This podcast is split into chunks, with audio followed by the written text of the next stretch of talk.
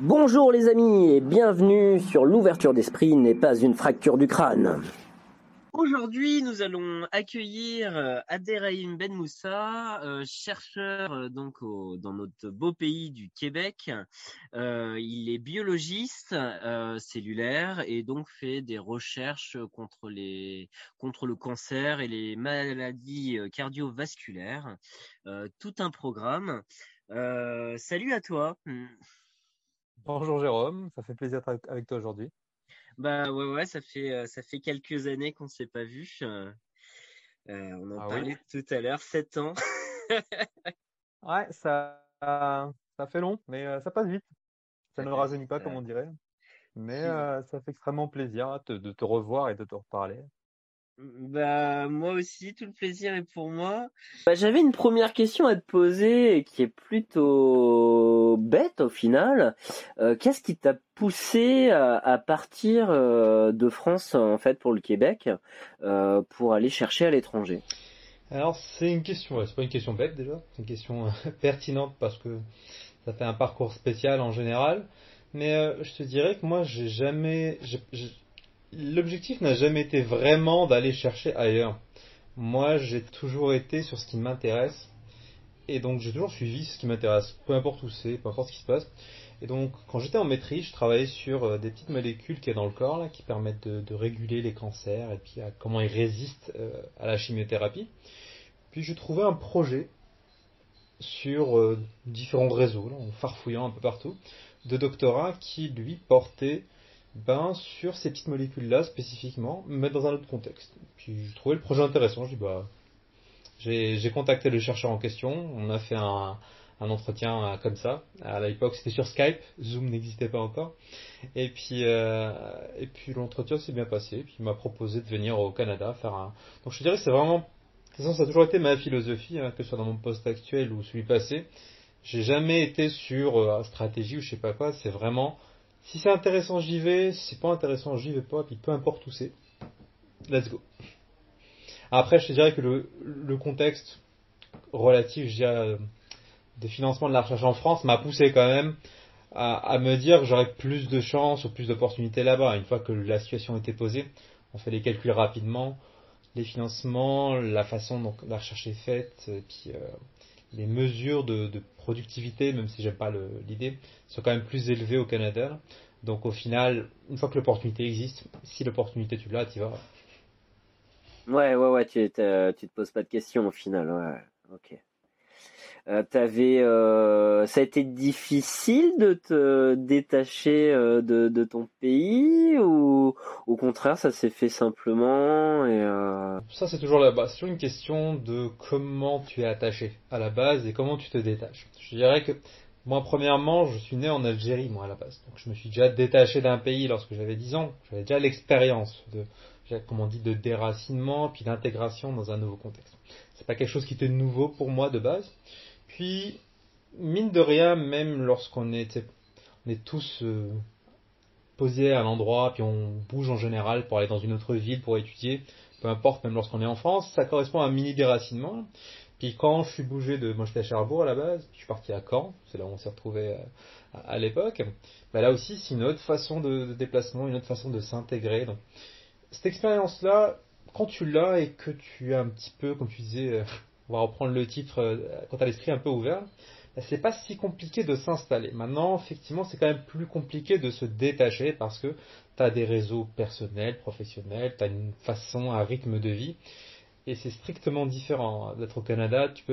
Beaucoup de gens s'imaginent d'aller au Québec parce qu'ils sont francophones. C'est pareil que d'être en France, mais avec euh, les avantages entre guillemets. C'est un autre monde. C'est vraiment pas du tout la même culture. C'est pas le même rythme de vie. C'est pas du tout les mêmes euh, juste les mêmes approches vis-à-vis des gens. Les gens sont adorables à plein d'égards, mais c'est pas du tout la même relation que tu utilises avec les gens. Tu jamais chez personne va te dire chez moi prendre, prendre l'apéro par. Ça n'existe pas. C'est pas chez, non chez les gens, c'est chez eux. C'est c'est leur espace personnel. Si t'invites, c'est structuré. Ce sera le mercredi 18 à telle heure. Entre telle heure et telle heure, et quand c'est fini, tu rentres chez toi. Il n'y a pas le côté ça veut pas dire qu'ils sont moins chaleureux. Ils ont, plutôt la culture de si tu veux faire une sortie comme ça improvisée, tu vas au bar ou tu vas dans un café ou tu vas dans... le côté chez eux, c'est vraiment particulier parce que c'est culturel. Mais donc tu vois, ces petites choses-là, ça peut être pris comme ah, on est un petit peu euh, plus froid ou pas, mais en fait non, absolument pas. C'est juste notre façon de gérer les cultures. Personne ne la bise, ça n'existe pas. c'est des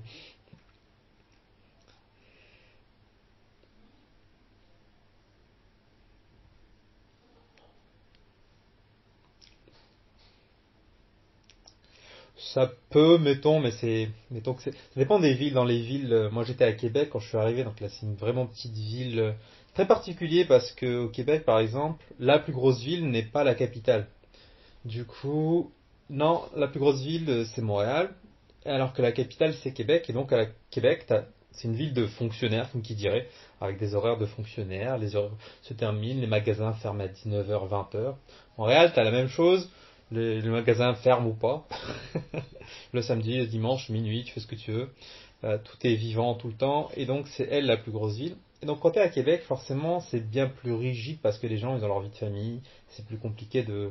Ils ont vraiment des horaires de, fonctionnaires, là, comme tu dirais. Alors qu'à Montréal, c'est plus. C'est plus loose, comme tu dirais, et c'est plus multiculturel aussi, donc ils ont plus un petit peu de, quand on fait un, apéro, comme tu dirais, version française, on va faire un apéro on va se poser quelque part, et puis on voit ce que ça donne. Version québécoise, on fait un 5 à 7, c'est-à-dire on se retrouve de 5h à 7h.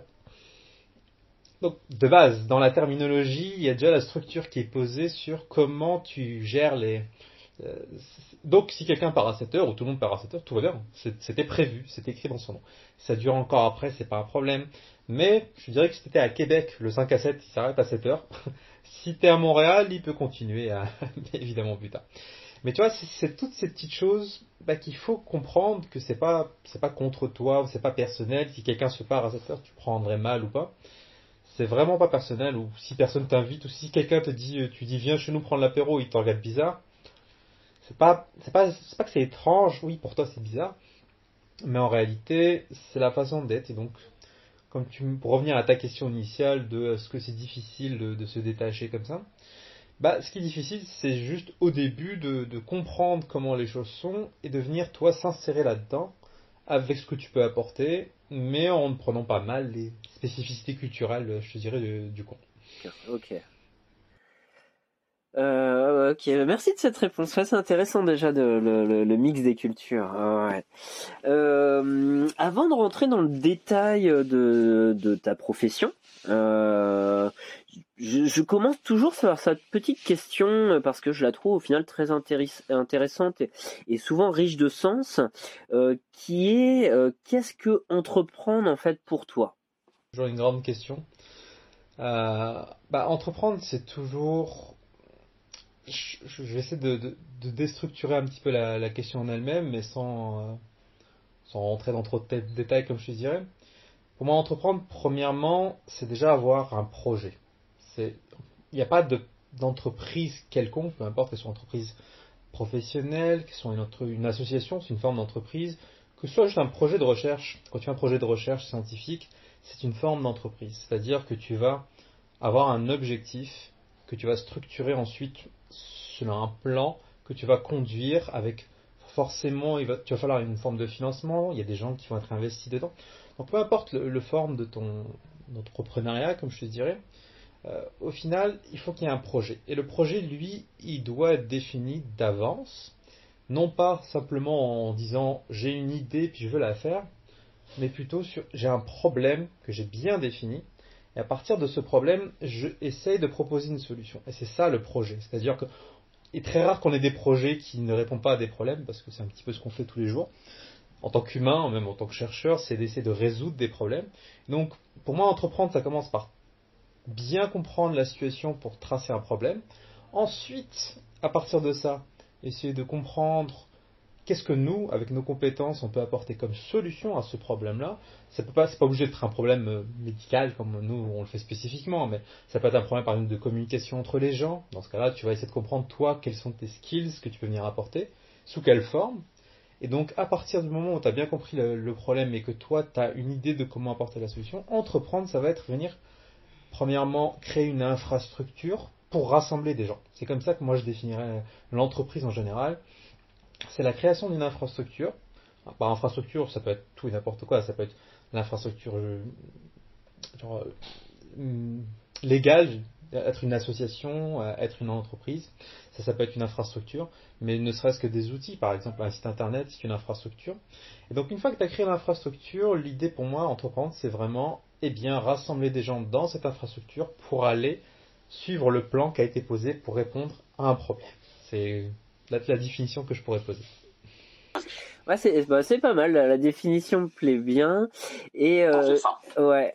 J'en profite juste pour faire un petit pic. Donc, euh, euh, toi, selon ta conception de l'entreprendre, euh, tu peux pas être tout seul.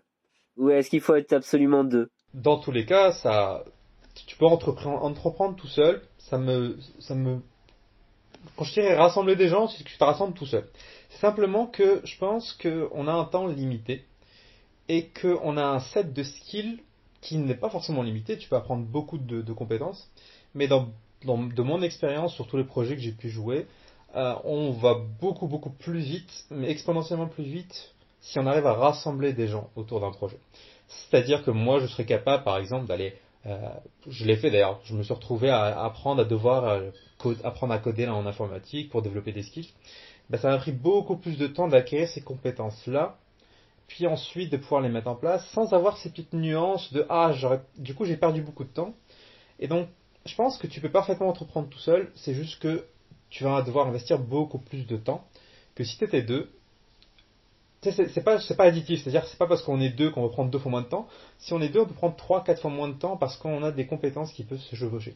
Si on est trois, ben, évidemment ça monte. Après, on peut évidemment commencer tout seul parce qu'en général c'est comme ça que ça commence. Et euh, on commence. Et là où je pense que c'est le plus important lorsqu'on est tout seul, c'est de commencer par faire l'infrastructure parce que ça on peut le faire tout seul créer l'infrastructure, euh, l'association, l'entreprise, créer le site internet ou le blog, c'est tout ce qui permet vraiment de venir ensuite plugger des gens, apporter leurs compétences. Ça, tu peux le faire tout seul. Et donc, tu commences ton entreprise, définir le problème, définir euh, la vision vers où tu vas. Tout ça, c'est la partie de l'entreprise que tu peux faire. Par contre, l'implémentation, je pense qu'on gagne à avoir des gens de notre côté et surtout, bah, en fait, les gens sont compétents, ils sont là, ils sont en général de bonne volonté lorsqu'ils sont intéressés par la vision, le problème à résoudre. Et ça serait bon perdre beaucoup de temps à essayer d'acquérir beaucoup de compétences euh, au lieu d'agir sur la solution. Donc moi j'ai beaucoup, j'ai certaines compétences, toi tu en as par exemple. Si on avait un projet ensemble, ben moi j'aurais pas besoin d'apprendre tes compétences pour essayer ensuite de les mettre en place et de faire les miennes. Je pourrais me concentrer sur ce que je peux faire. Je suis très content d'apprendre aussi si je devais apprendre en faisant avec toi. C'est ça qui est bien lorsque il y a des petites équipes qui entreprennent ensemble, c'est qu'il y a un échange, il y a une diffusion des, compétences, mais on ira quand même plus vite à deux que, à un, et plus vite à plusieurs que, tout seul. D'accord, il y a un côté exponentiel là-dedans. Euh, nous, dans notre euh, passif en commun, je dirais, on a un peu l'improvisation théâtrale. Euh, et au final, ouais, ça résume un petit peu ce que tu viens de dire, c'est-à-dire que bah, on, dès qu'on est deux, il y a confrontation d'idées, et donc on est obligé, obligé d'accepter l'autre. Euh, pour pouvoir avancer. On n'a pas le droit de refuser ce qu'il dit pour faire une improvisation. Donc c'est la seule règle je dirais, du théâtre d'impro. Mais euh, voilà, oui, a plusieurs, forcément, bah, se, rajoutent des idées euh, et fait un tout auquel qu'on n'aurait pas pu y aller tout seul au final. Oui, tout à fait. Pas simplement l'implémentation de prendre un plan et de l'appliquer ensemble, mais effectivement d'avoir différentes perspectives c'est vraiment l'une des forces les plus solides parce que moi j'ai ma vision, puis je sais où je veux aller dans un projet par exemple, puis il y a un nombre innombrable de projets, enfin pour le coup parce que je n'en ai pas fait des millions, mais parmi tous les projets que j'ai menés, je dirais il y a 80-90% qui ont fini à des endroits auxquels je ne me serais pas attendu ou en tout cas qui n'auraient pas été aussi loin ou si euh, si j'avais pas eu la perspective d'autres personnes avec qui j'ai collaboré, des chercheurs de différents niveaux, mais aussi dans mes associations auxquelles j'ai travaillé, parce que cette vision, cette confrontation d'idées-là, mais aussi simplement euh, la perspective, quand on parle de perspective, c'est comme en photo, selon où tu te positionnes, t'as pas la même vision, ne serait-ce que même du problème en lui-même. Et tu sais, quand je disais qu'entreprendre, c'est partir d'un problème et ensuite construire tout le reste pour y arriver, ben, si t'as pas, si t'as qu'une seule vision du problème, il se peut très bien que ta solution soit aussi mono-visuelle, comme je pourrais dire. Et dans ce cas-là, si tu n'es pas avec d'autres personnes, même dès le début, tu pourrais y aller comme ça en traçant, en fait faire un, un, comment on dit en anglais, un one size fits all, c'est genre un, produit ou une solution qui est genre unique, mais qui va marcher peut-être pour 5% des personnes. Euh, et donc c'est problématique parce que ça veut dire que toi tu as de très bonne volonté, mais peut-être qu'on n'aurait pas vu euh, l'autre angle qui fait que ça va être applicable à plus large échelle. C'est pour ça que même des premières étapes d'entreprise, par exemple, je pense qu'avoir plusieurs visions de plusieurs personnes pour bien comprendre le problème, c'est, je pense que c'est Einstein qui disait euh, passe 55 minutes à comprendre le problème mais 5 minutes à le résoudre lorsque j'ai une heure pour résoudre un problème. C'est l'idée, c'est bien comprendre le problème qui est essentiel là-dedans. Et ça, bien comprendre, le faire tout seul, tu n'as que deux yeux euh, et tu as un, un nombre limité d'années dans, ta vie pour comprendre un problème et peut-être que moi j'y ai pensé, peut-être qu'un tel autre y a pensé différemment. Une fois qu'on a tout mis ensemble, on a peut-être plus une vision additive un petit peu de c'est quoi le vrai problème et quelles sont les solutions Parce que des fois, toi, tu as une solution qui dit vachement bien marcher. Mais en fait, elle va marcher qu'en France. Parce que toi, tu que l'expérience de la France. Et moi, tu, tu l'emmènes, tu essaies de l'appliquer au Québec, rien du tout. Parce que ça marche pas. Culturellement parlant, utiliser telle ou telle façon de faire, ça marcherait pas. Donc, tu sais, à toutes les étapes, finalement, cette vision-là de, de, de, confronter les, les, visions, juste d'avoir une ouverture d'esprit, on reste toujours dans la thématique, là, ben, c'est constructif, c'est même plutôt euh, essentiel. Et c'est encore plus essentiel de d'avoir de la diversité là-dedans. Moi, j'ai eu des, des, collaborateurs qui venaient d'Afrique, par exemple, qui venaient d'Asie ou des États-Unis, ils ont absolument une autre façon de voir les choses. Et des fois, j'étais là, mais c'est vrai, c'est génial. Euh, et des fois, eux-mêmes, ils ont juste une certaine bribe. Moi, j'ai une bribe, mais ensemble, waouh, ok, on, on, tient quelque chose. Et ça, c'est encore plus essentiel. Donc la diversité là-dedans euh, s'ajoute. À... Donc il ne faut pas juste être plusieurs, mais plusieurs clones.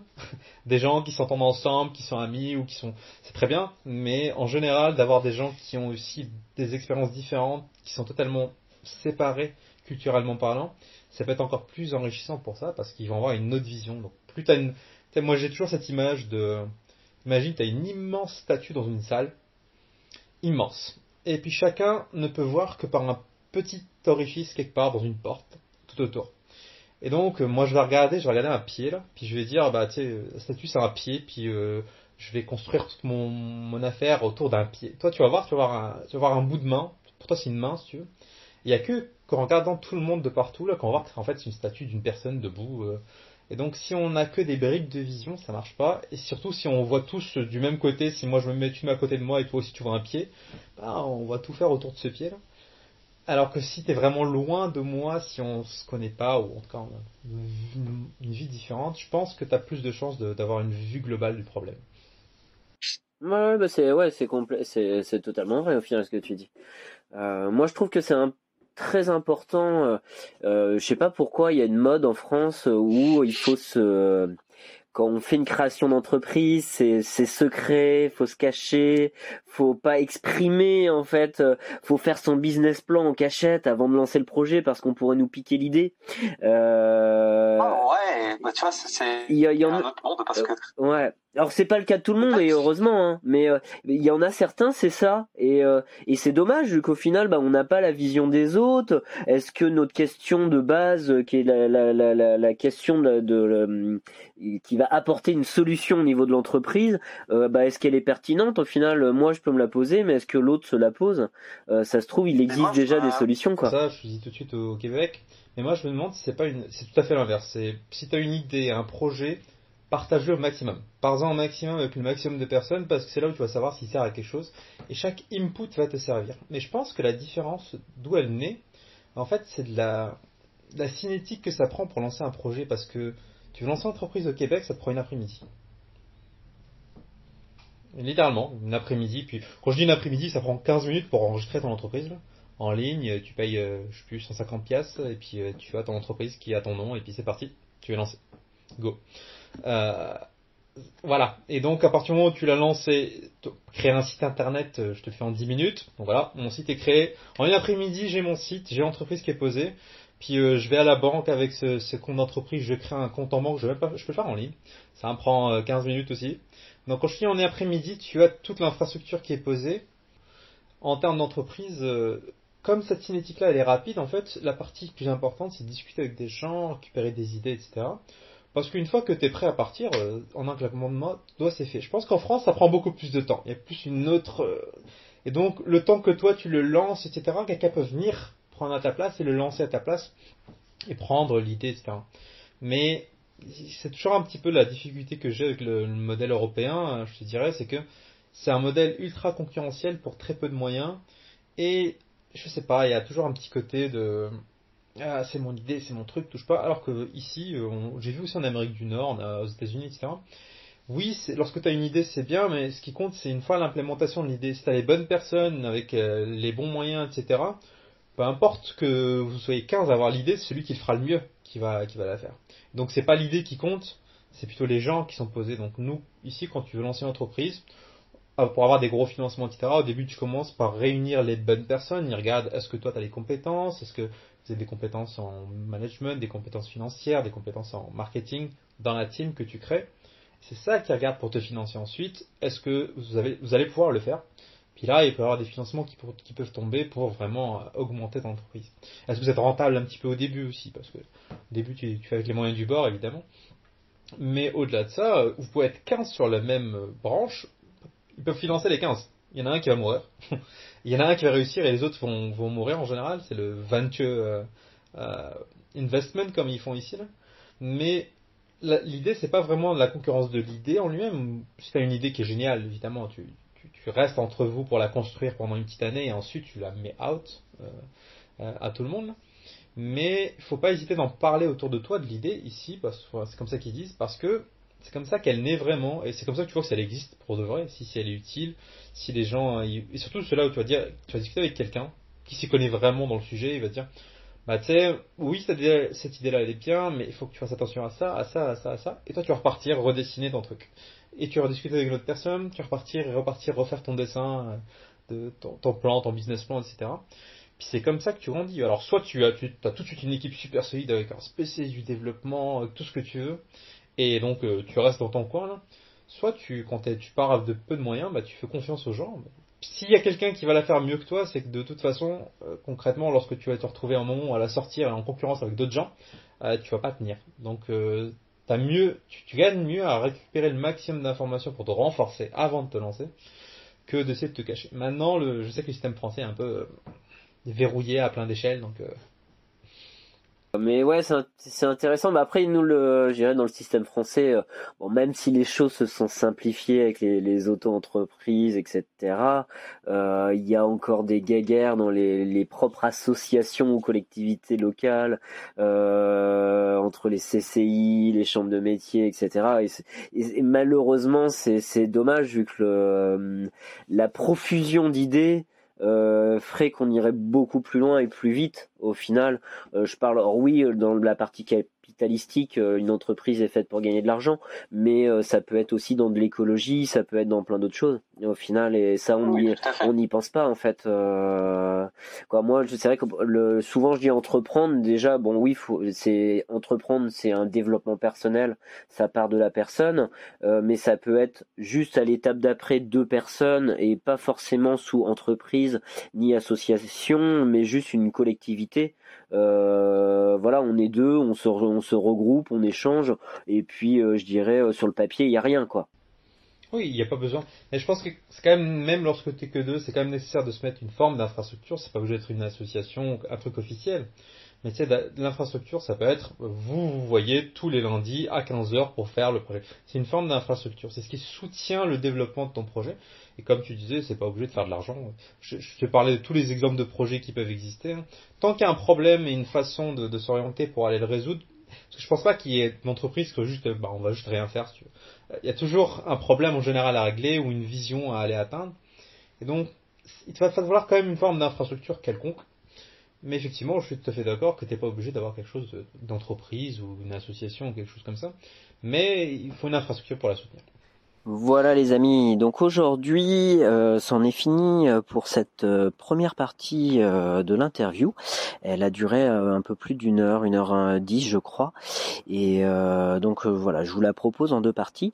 Aujourd'hui nous avons parlé plutôt de d'infrastructures, de, d'entreprises, de, sociétés, de comment entreprendre, etc. demain nous irons plutôt dans le détail de quel est le, travail exactement et aussi sur tout ce qui est euh, motivation euh, personnelle, euh, comment changer ses habitudes. ça a été assez profond et intéressant au niveau du sujet. L'interview durera à peu près 40 minutes, donc je, vous invite dans les prochains jours à venir écouter cela. donc voilà, je vous remercie pour votre écoute. N'hésitez pas à aller sur le Facebook de l'émission si vous souhaitez donner votre, votre feedback, ça serait très gentil de votre part. Et puis euh, voilà, n'oubliez surtout pas, l'ouverture d'esprit n'est pas une fracture du crâne.